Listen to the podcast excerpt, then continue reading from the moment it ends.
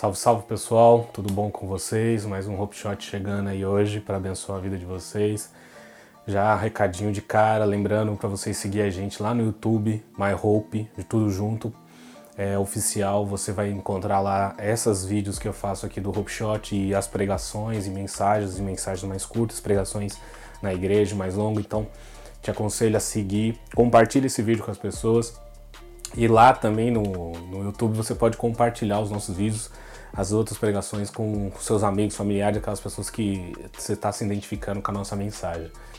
Siga a gente também no Instagram, myhope, e lá a gente posta das nossas lives, as mensagens, a gente fala dos livros que a gente vende, e aí você fica a par de tudo que a gente está fazendo, de todo o nosso projeto aqui, que é o My Hope, que é pregar o Evangelho e anunciar Cristo aí a, a, todas as pessoas.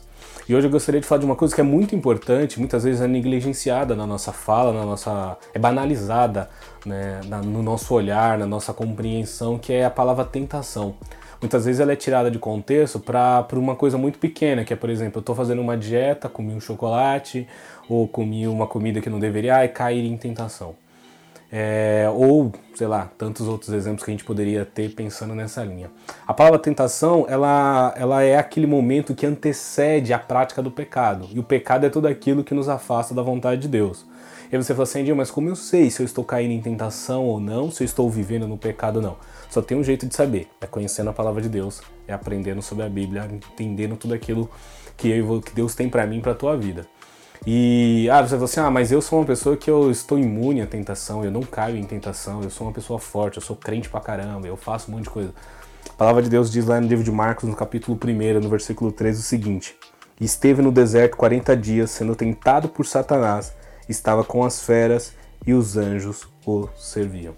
Aqui, esse finalzinho desse, dessa passagem é aquela clássica mensagem que está nos evangelhos, que é quando Jesus vai para o deserto para ser tentado por Satanás. E ali ele tem um embate teológico ó, com o inimigo para reafirmar tudo aquilo que Adão perdeu lá no Jardim do Éden, Jesus restabelece novamente. E a Bíblia fala que Satanás tentou Jesus. Satanás ele me tenta, ele te tenta para que eu e você é, se desviemos da vontade e da graça de Deus, daquilo que Deus tem para as nossas vidas. Então cabe a mim e a você examinar as escrituras, entender a vontade de Deus, entender aquilo que Deus quer para as nossas vidas, para que a gente não caia em tentação, que a gente não cometa o pecado e que a gente não venha desagradar a, a vontade de Deus, o Espírito Santo que mora em nós. Que Deus te abençoe, tenha um dia abençoado, até a próxima. Tchau, tchau.